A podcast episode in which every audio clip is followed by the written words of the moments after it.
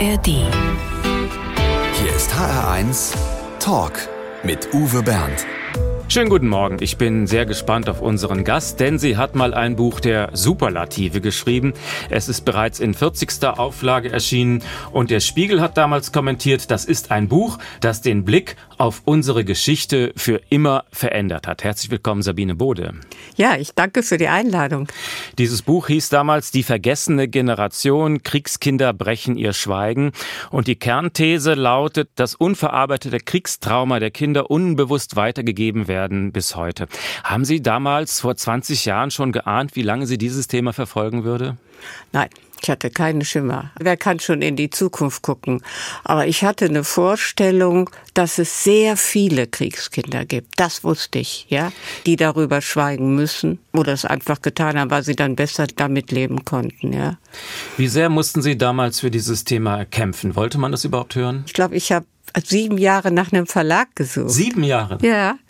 Ich war in meinem ganzen Leben noch nie so konsequent und habe gesagt, ich will das Buch machen. Ist für mich heute immer noch was Besonderes. Ich kann es mir auch ehrlich gesagt nicht erklären. Später sind dann daraus auch noch weitere Bücher entstanden, aber Sabine Bode beschäftigt sich inzwischen auch in Romanform mit dem Thema. Auch darüber reden wir heute Vormittag. HR1, genau meins. Der Zweite Weltkrieg ist lange her. Doch er hat nicht nur Wunden gerissen bei den Menschen, die ihn erlitten haben, sondern auch bei deren Kindern und sogar deren Enkeln. Damit beschäftigt sich Sabine Bode in ihren Büchern. Wie kann das sein? Warum leiden Menschen heute, vielleicht so um die 60, psychisch an den Folgen eines Krieges, den sie persönlich nie erlebt haben? Man hat das lange Zeit ignoriert, obwohl es gab ja aus den 80er Jahren die Holocaust-Forschung. Natürlich ist es weit weniger gravierend, wenn man jetzt den Holocaust vergleicht mit den Kriegsfolgen von Kindern. Aber es hat dasselbe Muster. Es kann nicht anders sein. Wir wissen darüber wenig und ich hoffe eigentlich, dass da mal in der Richtung geforscht wird. Das war meine Motivation. Also wenn jemand heute zum Beispiel unter Angstzuständen leidet, dann glauben Sie, kann es einen Zusammenhang geben mit den Kriegstraumata der eigenen Eltern oder sogar der Großeltern. Wie kann denn so ein Trauma weitergegeben werden? Durch Schweigen und Geheimnisse. Kleine Kinder, ja, haben ein gutes Gespür für Ungereimtheiten. Und dann kriegen sie eine Antwort, die nicht passt zu der Gesichtsausdruck der Erwachsenen. Dann fragen sie nach. Dann merken sie, dass jemand anfängt zu weinen. Dann sagen sie, oh, die Oma, das tut der weh, da erzähle ich, das sage ich nicht mehr. Ne? Mhm. Oder die, die kriegt so Antworten, was du immer so siehst, so hörst. So. Dann denkt das Kind, oh, ich sehe wo Gespenster. Auf jeden Fall hört es auf zu fragen und dann vergisst es, dass es jemals gefragt hat. Also es kann nicht daran liegen, dass in den Familien zu viel über den Krieg gesprochen wurde. In vertriebenen Familien ist das durchaus passiert, ja. Immer wenn die Verwandtschaft zusammen war und die Verwandtschaft hat sich immer stark getroffen, ist doch klar, wenn man seine Heimat hat, dann will man wenigstens die Verwandten im Westen sehen, ohne Ende. Und das hat bei vielen dazu geführt, dass sie einfach dicht gemacht haben konnten es nicht mehr hören, aber auch bei vielen, dass sie Geschichte studiert haben. Woran kann jemand erkennen, dass seine Oma möglicherweise unter einem Kriegstrauma leidet? Ich glaube, dass so jemand das heute schon längst weiß. Das ist nicht mehr so verschwiegen. Also das Fernsehen hat ja diese Themen sehr stark, sehr spät, für meine Begriffe viel zu spät, aber egal, dargestellt. Also da glaube ich einfach, diese Generation hat schon so viel Anlässe gehabt, mit ihrem Kriegstrauma konfrontiert zu werden. Und einer der wichtigsten war der 11. September 2001. Äh, Sie sehen sogar einen Zusammenhang mit den Anschlägen auf das World Trade Center damals in New York? Ja, weil das war zum Beispiel eines der Anlässe, der Balkankrieg war eines der Anlässe, was, was in Menschen, die ihre furchtbaren Erlebnisse sehr gut auf Abstand halten kann, es plötzlich nicht mehr konnten. Da ist das Trauma akut wieder aufgebrochen. Das kann lange schlafen über Jahrzehnte, Gott sei Dank, ja, weil so kann man, man schwerst traumatisiert ist und keine Hilfe hat, bis man womöglich immer wieder Drehtürpatient in der Psychiatrie. Die meisten haben das wirklich gut auf Abstand gehalten, durch viel Arbeiten. Das war eine sehr tüchtige Generation. Und auch Ihr Buch vor 20 Jahren hat dazu beigetragen, dass man eben diese Traumata erkannt hat. Sabine Bode in HR1. Sabine Bode ist Jahrgang 1947. Sie selbst ist also kein Kriegskind. Die ersten Jahre aufgewachsen in Bad Godesberg, später dann gezogen nach Köln. Aber die Spuren des zerstörten Landes, die hat natürlich auch ihre Kindheit geprägt. Haben Sie, wie viele Kinder damals in Ruinen gespielt? Nein, habe ich nicht. Ich war total, ich war richtig auf dem Land. Es war wunderschön gegenüber vom Siebengebirge. Also alle, die in Bonn kennen, wissen, kennen dieses schöne Panorama auf dem ersten Hügel Obergodesberg. Nein, nein, aber ich, ich kenne das zerstörte Köln als Kind.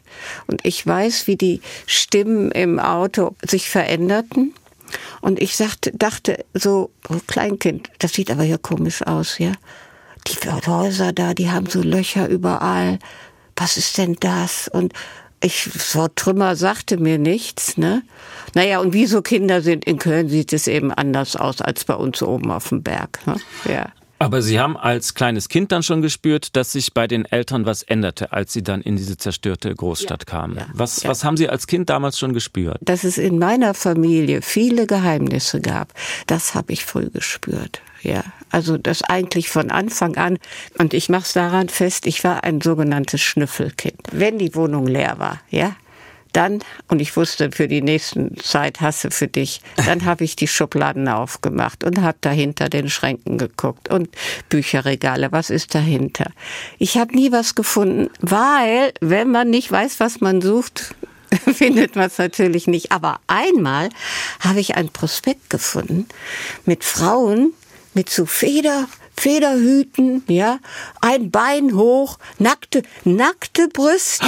Um Gottes Willen. Und ich las Paris und ich dachte, hey, meine Eltern waren furchtbar prüde. Ich dachte, diese Schweine, ja, sagen, sie sind im Konzert gewesen in Paris und dabei haben sie sich nackte Brüste angeguckt. das hat ihr Bild von den Eltern das erste Mal erschüttert. Ja, aber Hallo. Ja, und wann haben Sie aber gemerkt, dass es auch politische Geheimnisse gab in der Familie, dass Dinge nicht ausgesprochen wurden? Was hast du damals gemacht im Dritten Reich und ähnliches? Das war ein ganz schleichender Prozess. Eigentlich der erste Verdacht kam in der Jugend. Ich wusste, dass das habe ich auch schon öffentlich gesagt, es ist kein Geheimnis, dass mein Vater in der SS war. Angeblich hatte er nichts Schlimmes gemacht. Mhm. habe ich dabei belässt man das dann. Ne? Er machte ja auch nicht den Eindruck eines Mörders. Er war es auch nicht, wie ich rausgekriegt habe. Eigentlich habe ich das Entscheidende erst in Akten gefunden, da war ich schon 60. Also das ging über viele Jahre. Also sozusagen den Schlussstein, der plötzlich alles sichtbar machte, was mir vorher äh, als bei dem ich vorher gesagt habe, da stimmt was nicht, da stimmt etwas nicht. Also viele Jahre suchen, um diesen Schlussstein zu finden. Was ist das für ein Stein gewesen, der Ihnen alles klar gemacht hat?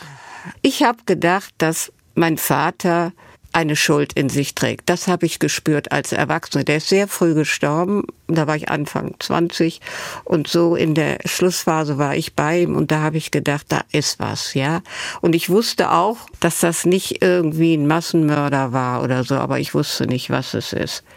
Aber es war eben so, wie es war und ich möchte es nicht erzählen. Ähm, wissen Sie, das spürt man nachher. Ja, in so einer Phase, wenn der Vater einen verlässt, was ihm leid tut und was ihm nicht leid tut. Und da tat ihm diese Sache leid und die Sache mit unserer Erziehung, die wirklich schrecklich war. Sabine Bode über ihre Kindheit. HR1 Talk. Mit Uwe Bernd und Sabine Bode, gelernte Journalistin. Sie war beim Kölner Stadtanzeiger, hat sich dann später als Autorin selbstständig gemacht. Das ist schon mutig, so einen Redakteursposten aufzugeben und in die Selbstständigkeit zu gehen. Haben Sie vielleicht damals äh, sich Mut gemacht mit dem Song I Will Survive? ja, das war ungefähr die Zeit, ne? Ja. Also noch nicht, nein, das war noch Ende der 68er. Bin, glaube ich, 69 nach Köln gekommen, ja. Also da gab es das noch nicht, das Lied. Aber das später. Also, Und Sie wünschen sich Gloria Gaynor, I Will Survive. Was verbinden Sie damit? Ich war Feministin durch eine Freundin, in die ich in New York besucht habe. Und die war gerade erst äh, Feministin geworden und äh, hatte mich unter den Arm genommen und hat gesagt, oh, wir müssen, da ist eine Buchvorstellung, die arbeitete bei, bei Doubleday, bei dem dem Verlag. Das ist, das Buch ist jetzt schon ein Bestseller. Frauen, das verrückte Geschlecht von Phyllis Schessler. Also das ist auch heute noch so ein Standardwerk. In einem Loft, sowas kannte ich auch noch nicht, ne, in so einem schrecklichen Gebiet, was heute ganz spektakulär ist, die Bowery. ungefähr 300 Frauen und fünf Männer. Und ich eben Anfang 20, alle Männer kamen hintereinander auf mich zu. Ja, ich muss irgendeine völlig andere Ausstrahlung gehabt haben als noch nicht Feministin und ähm, haben gesagt, äh, are you a writer? Schreiben Sie? Ich habe gesagt, ja, ja, ich bin Police Reporter in Cologne. Well, uh, oh yes, Cologne, I know, I've been there. Oh, my father is blah, blah, blah, blah. Also, es ist einfach unglaublich, dass ich da plötzlich gemerkt habe, hier ist ja was richtig was losgetreten worden, ja. Und als ich zurückkam nach Köln, war ich schon Feministin und habe als erstes Ärger in der Lokalredaktion bekommen, weil ich einen Beitrag geschrieben hat über Gewalt gegen Frauen. Und da war man sich nicht einig äh, in der Spitze der Lokalredaktion, wie der zu bewerten sei. Dann erinnern wir an diese Zeit, in der wir Gloria Gaynor hören, I Will Survive für Sabine Bode.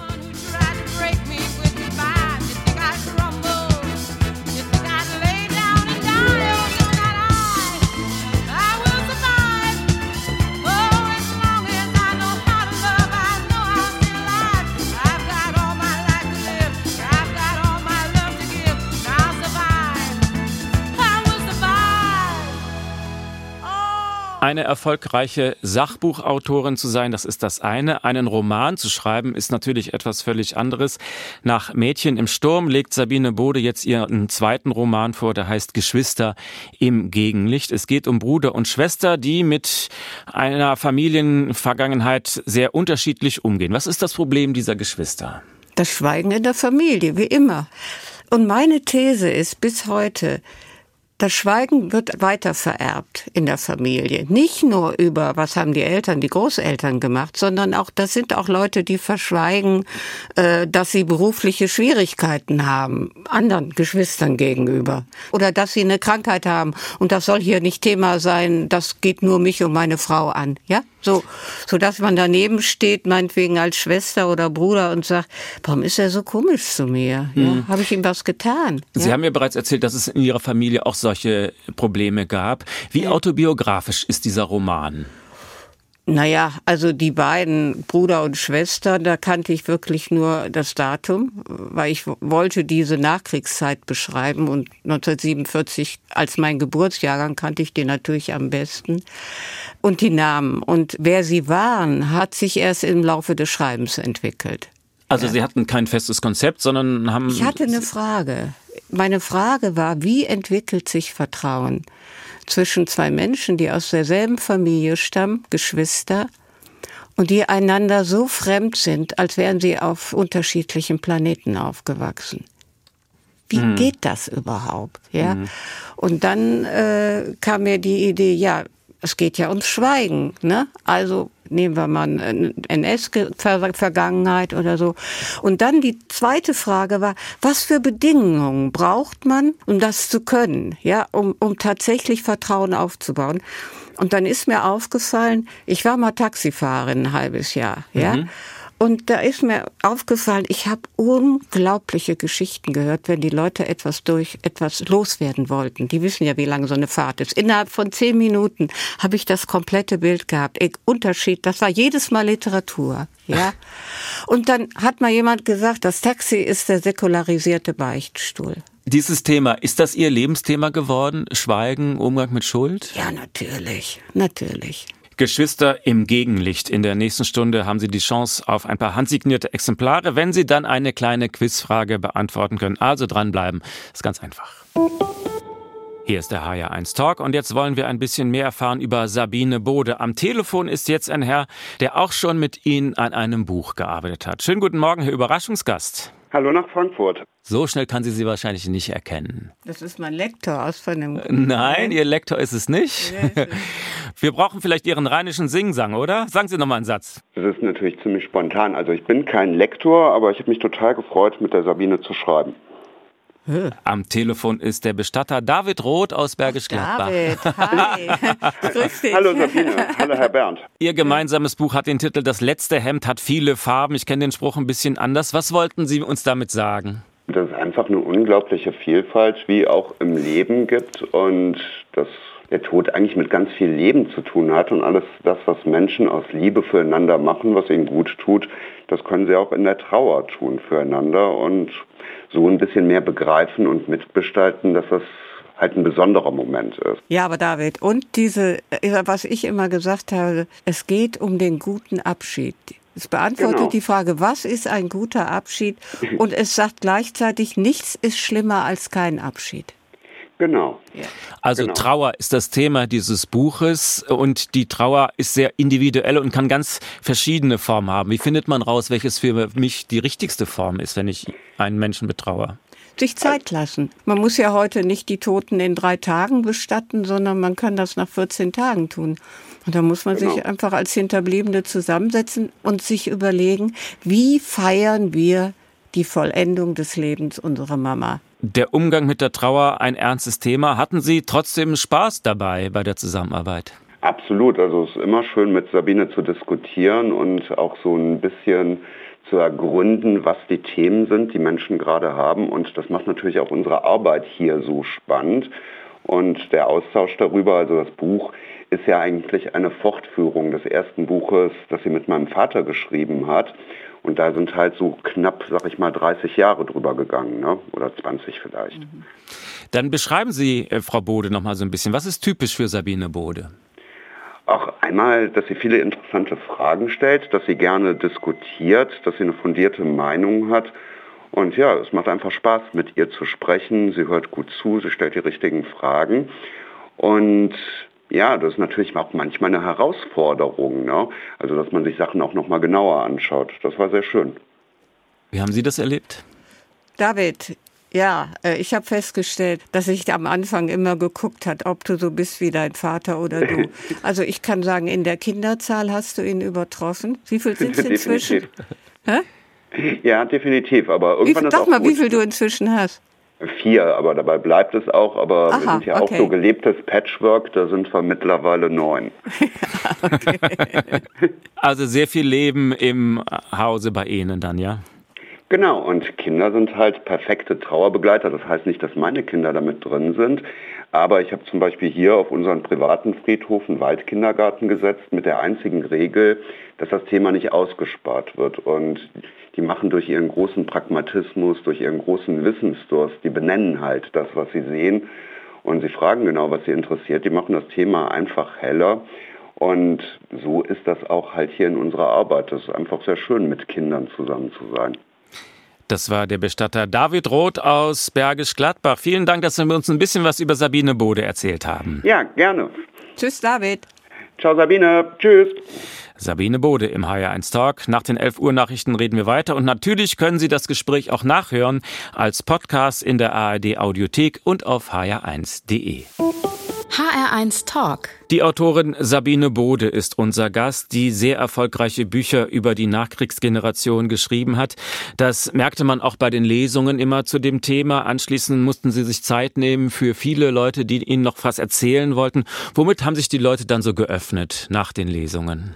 Also meistens musste ich relativ bald sagen, da ist eine lange Schlange beim Signieren. Äh, es geht nicht. Also sie wollten eigentlich mir immer fast die ganze Fluchtgeschichte der Eltern erzählen oder so. Aber es gab auch sehr berührende Momente, die nur mit in einem Satz waren.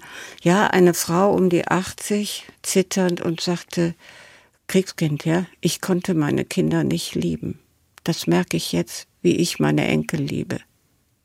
Das ist schon ein sehr ehrlicher Satz, den ja, man dann hört. Ne? Ja, ja. Wie gehen Sie dann damit um? wie Sie. Ich hatte feuchte Augen. Ein weiteres Thema, das sehr viele Menschen betrifft, ist die Demenz.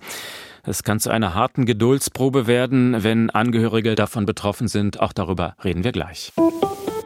Alt werden ist nichts für Feiglinge. Die Zipperlein nehmen zu, das Gedächtnis lässt nach. Und wenn sich eine Demenz entwickelt, fühlen sich viele Angehörige überfordert. Man muss dauernd die uralten Geschichten von früher hören und die wichtigen Sachen, die man gerade erst besprochen hat, die sind dann sofort wieder vergessen. Sabine Bode hat dazu auch ein Buch geschrieben mit dem Titel Frieden schließen mit Demenz. Der Titel klingt ja fast schon ein bisschen provokativ. Frieden schließen mit Demenz. Sollte man nicht dagegen kämpfen, solange es nur geht? Meine, das Einzige, worum es geht, ist, dass wenn man die Medikamente verträgt, vielleicht sich zwei Jahre oder ein Jahr Heim erspart. Es ist eine Lebensphase, die ist geschuldet, dass wir immer alter werden. Das weiß jeder. Es ist banal, das zu sagen, aber ich wiederhole es trotzdem. Und es ist eigentlich besser, dafür zu kämpfen, dass endlich gute außerhäusliche Bedingungen geschaffen werden und auch in der stationären Pflege. Ich habe geguckt, welche Heime sind für mich vorbildlich.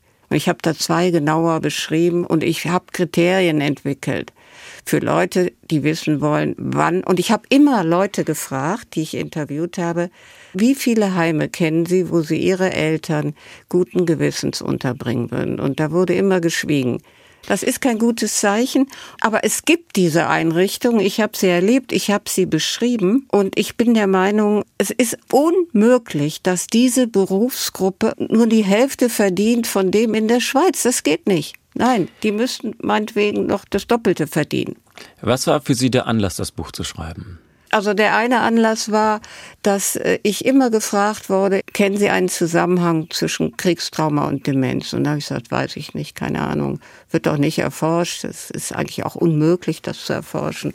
Naja, und irgendwann wurde ich 60 und da habe ich gesagt, Sabine, sei kein Feigling. Ja, jetzt geh mal in die Heime. Ich ging ungern in Altenheime und also hab das, das waren Worte, die ich gemieden habe.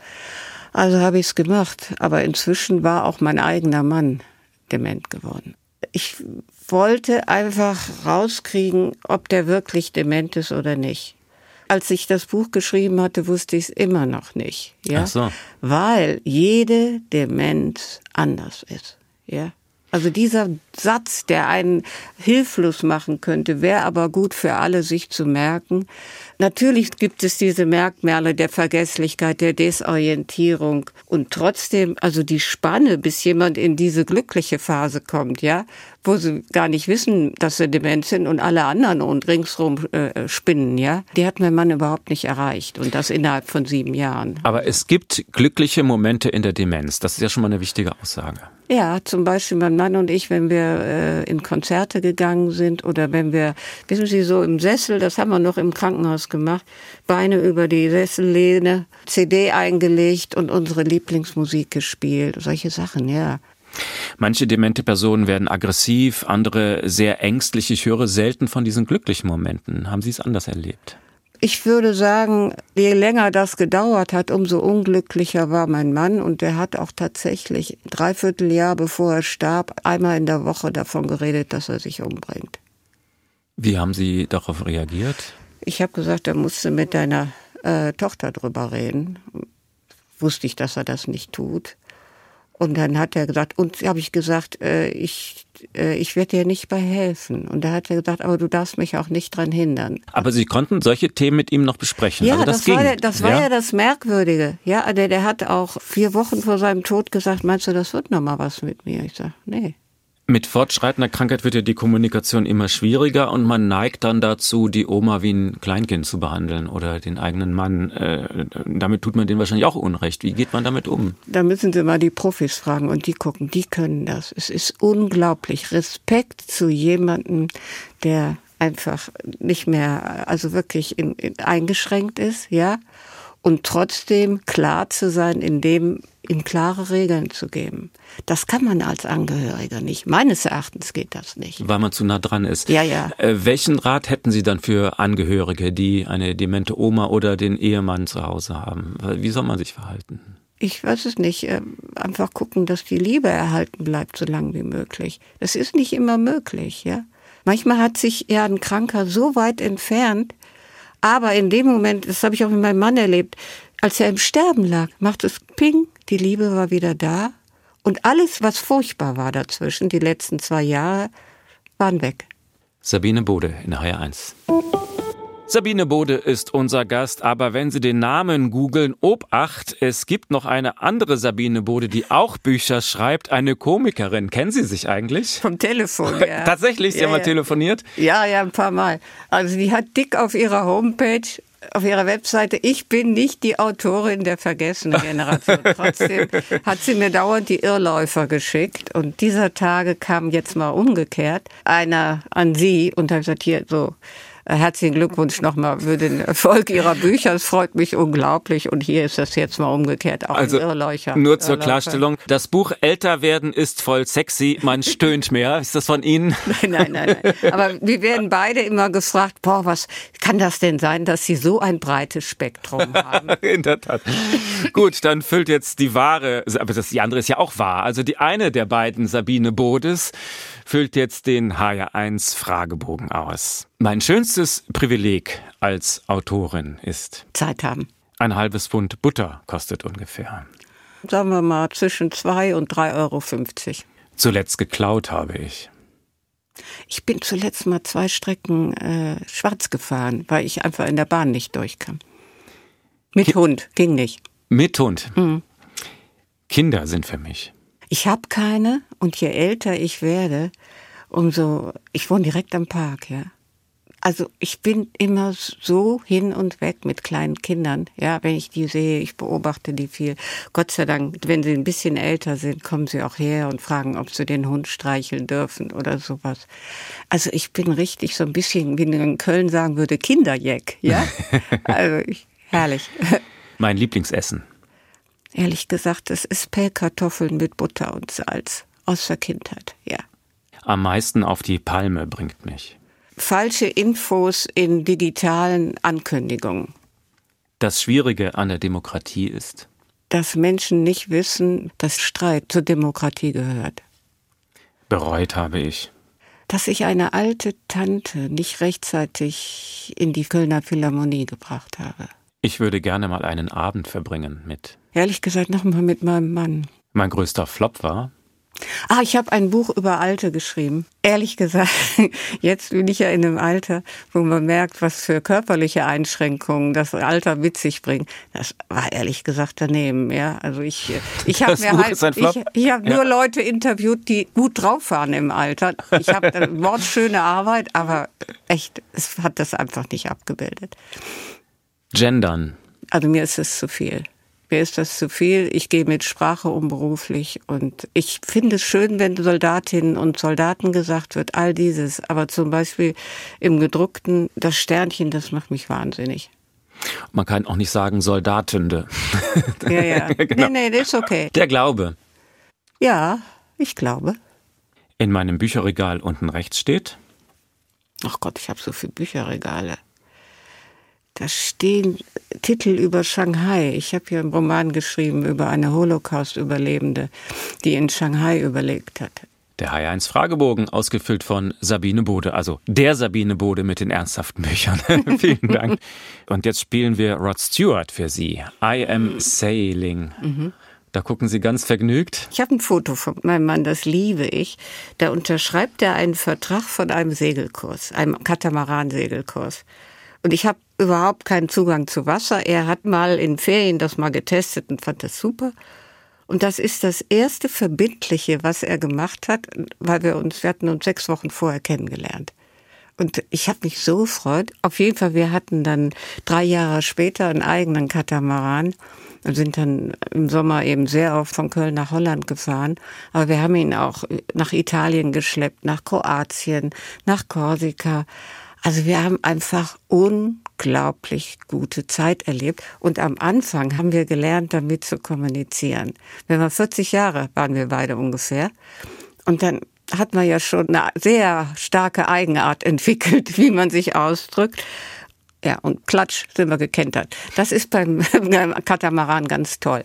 Also wenn man sich nicht versteht, kentert man. Gute Metapher. Aber man kann es auch ganz toll gemeinsam wieder aufrichten. Also, Rod Stewart spielen wir für Sie I Am Sailing.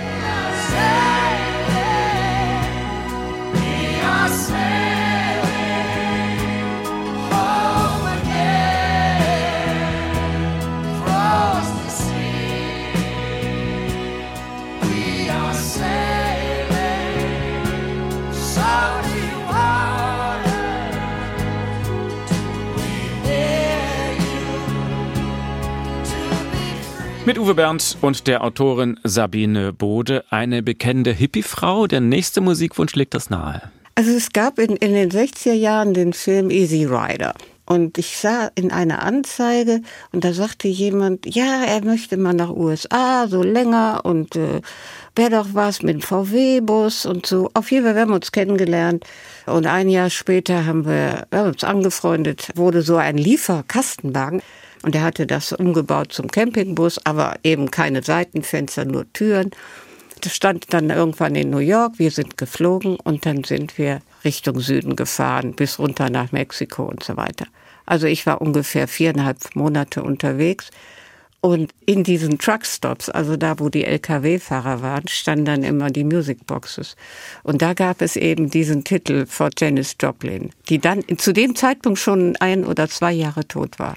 Wir haben oft Gäste der 68er-Generation bei uns zu Gast und viele bekommen dann an dieser Stelle leuchtende Augen. Ach, was war das für eine tolle Zeit damals.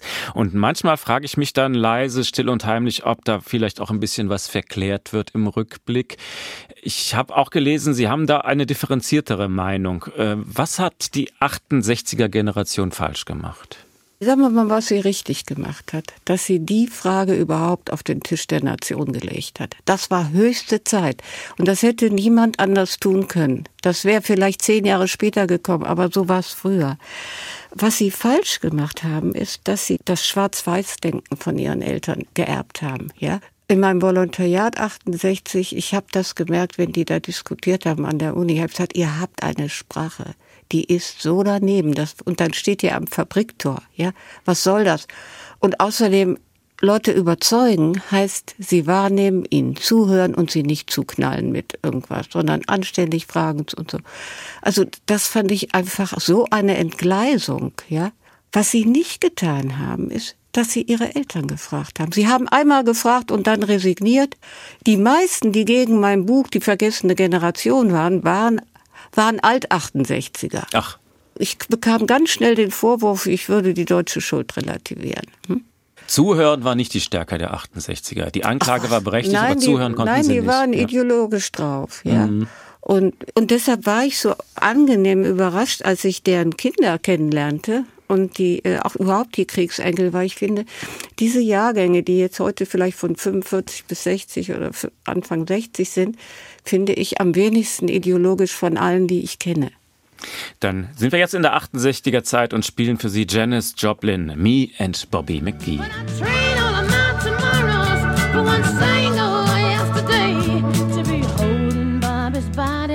next to mine.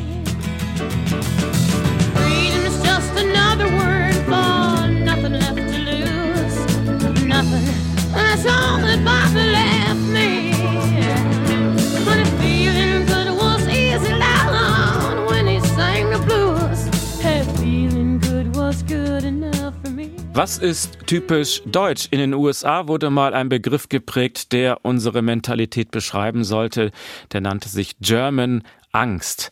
Auch damit hat sich Sabine Bode befasst. Wie würden Sie diese German Angst beschreiben? Das ist ja entstanden in der Regierung Schröder und die Medien haben nur apokalyptisch reagiert. Also was, was beschreibt das German Angst? Was ist da in dieser Regierung? Dass man nur schlechte Nachrichten den Leuten vorsetzt, ja? Also von der Nachbar von Filmstar sowieso hat Krebs. Was ist das denn für eine Schlagzeile, ja? Mhm. Oder äh, die Erdachse kippt, ja. Also es war einfach ungeheuerlich, was da alles an die Vogelgrippe war. Also dann BSE mit den Rindern in ah, Großbritannien, ja. Man kann, man kann das also endlos und das war die Zeit, als ich die Kriegskinder schrieb und dann habe ich gedacht, Mensch, verdammt nochmal, das könnte Aber ist damit das, zusammenhängen. Ist das denn in Deutschland ausgeprägter als in anderen Ländern gewesen? Anders. Es ist wirklich anders. Also natürlich haben alle Länder einen schlechten Umgang mit den Schatten ihrer Vergangenheit. Alle Länder. Das ist menschlich. Mhm. Ja, so wie wir Menschen das eben auch haben. Ja, was in Deutschland ist, das ist dieses zögerliche, das Fernsehen ist für mich eingefroren in Krimis und Talkshows keine Innovation. Wie könnte man diese German Angst überwinden? Was kann man dagegen tun? Einmal Ruhe reinzukriegen, dass man unbefangen in die Zukunft gucken kann, was nur wirklich sehen kann, was nutzt diesem Land, ja? Wie blickt man unbefangen in die Zukunft? Indem man die Vergangenheit aufklärt. Sabine Bode in ja. 1 Sabine Bode beschäftigt sich seit über 20 Jahren mit den Folgen alter Kriegstraumata. Die sitzen tief, die kann man nicht rückgängig machen, aber wie können wir sie heilen oder zumindest ein kleines bisschen lindern? Was ist Ihr Rat? Wie sollten zum Beispiel Enkel ins Gespräch kommen, wenn sie das Gefühl haben, da schlummert was Ungutes in der Familie, das nicht ausgesprochen wird? Fragen, wenn sie in einem Alter sind, in dem sie wirklich, äh, also ich würde sagen, so zwischen 15 und 20 ist ein gutes Alter wenn sie schon genügend Lebenserfahrung haben, da die Großeltern zu interviewen und sagen, hier, ich möchte gerne die Familiengeschichte archivieren, vielleicht kommt ihr nicht mehr dazu. Wenn doch, äh, wäre schön. Das finde ich einen sehr guten Weg. Aber manche haben natürlich da auch äh, Bedenken und fragen sich, ist es klug, die Oma nach schrecklichen Erfahrungen im Krieg zu fragen? Oder reißt man damit Wunden auf, die seit Jahrzehnten verheilt oder vernarbt sind. Also schafft man nicht neues Leid, wenn man die Großeltern darauf anspricht. Ich weiß, was Sie meinen. Äh, die haben gelernt, sich gut zu schützen. Die würden dann sagen, darüber möchte ich nicht reden. Also Sie glauben, dass, dass die Großeltern da Grenzen aufzeigen ja. können? Ja, ja, das machen die. Die brechen nicht zusammen. Vielleicht brechen sie in Tränen aus, aber diese Tränen trocknen auch wieder. Weinen per se ist erstmal gesund. Es gibt Weinen, wo man sagt, um Gottes Willen, Beruhigungsspritze her, aber das passiert so gut wie nie. Die hören auf. Was verschenkt man, wenn man sich nicht traut, das zu fragen? Man erklärt seinen Kindern nicht die eigenen Wurzeln. In Zeiten, wo wir jetzt jeden Tag Bilder sehen vom Krieg in der Ukraine, wo wir schreckliche Bilder sehen im Fernsehen von Dingen, die gar nicht so weit weg sind, da werden doch bestimmt auch schlimme Erinnerungen wachgerüttelt bei vielen Leuten, oder? Ja, aber sonderbarerweise eher bei Leuten in ihrem Alter als bei den ganz Alten. Komisch. Können Sie das erklären? Ja, ich kann das erklären. Die hatten in ihrem Leben schon häufig Gelegenheit, ihre Kriegstraumata sich anzugucken und auch mit anderen drüber zu reden. Ganz wichtig. Wie können wir den Frieden finden in der Familie, wenn solche Gespräche so schwierig sind? Es ist immer gut, wenn Leute einheiraten. Mein Schwiegervater, ich war ja wie gesagt 40 und äh, der war natürlich Wehrmachtssoldat. Und ich sagte, wo war denn dein Vater? Ja, der war in Finnland. Ach, ich sagte, da frage ich ihn nochmal. Und dann habe ich ihn danach gefragt ja, und dann hat der eine halbe Stunde erzählt. Ach, weil Sie sozusagen als Außenstehende ja. aus der Familie nicht ja. die ganze Familienbelastung und das ganze Familienschweigen ja. mit sich rumschleppten, konnten Sie leichter fragen. Ja, aber ich war auch offener als er. Er hat wahrscheinlich gedacht, der Vater war kein Nazi oder irgendwie sowas, ja. Aber äh, er hat mir auch nicht alles erzählt, das weiß ich inzwischen. Natürlich, die, die Soldaten der Wehrmacht haben immer die schlimmsten Sachen ausgelassen. Das Interessante war, dass er nachher eine halbe Stunde sagte, oh, jetzt habe ich aber lange erzählt, aber wenn man so schöne Fragen gestellt bekommt, aber es war wirklich nur eine, ja. Sabine Bode, herzlichen Dank für das sehr offene Gespräch am Sonntagmorgen. Am Schluss ist es bei uns üblich, dass der Gast eine klitzekleinigkeit auswendig aufsagt. Ja, okay, habe ich heute Nacht dran gedacht. Ich ging im Walde auf und ab, da kam ein Wolf in schnellen Trab und biss mir die Nase ab. Woher haben Sie das? Als Kind. Ich habe mit einem Großonkel zusammen gereimt. Mit diesem Reim gehen wir in diesen Sonntag. Mein Name Uwe Bernd. Wenn Sie das Gespräch noch einmal hören wollen oder weiterempfehlen möchten, Sie finden es auch in der ARD Audiothek als Podcast und natürlich bei uns auf hr1.de. Wir beide wünschen einen schönen Sonntag. Tschüss. Danke. Tschüss. HR1. Genau meins.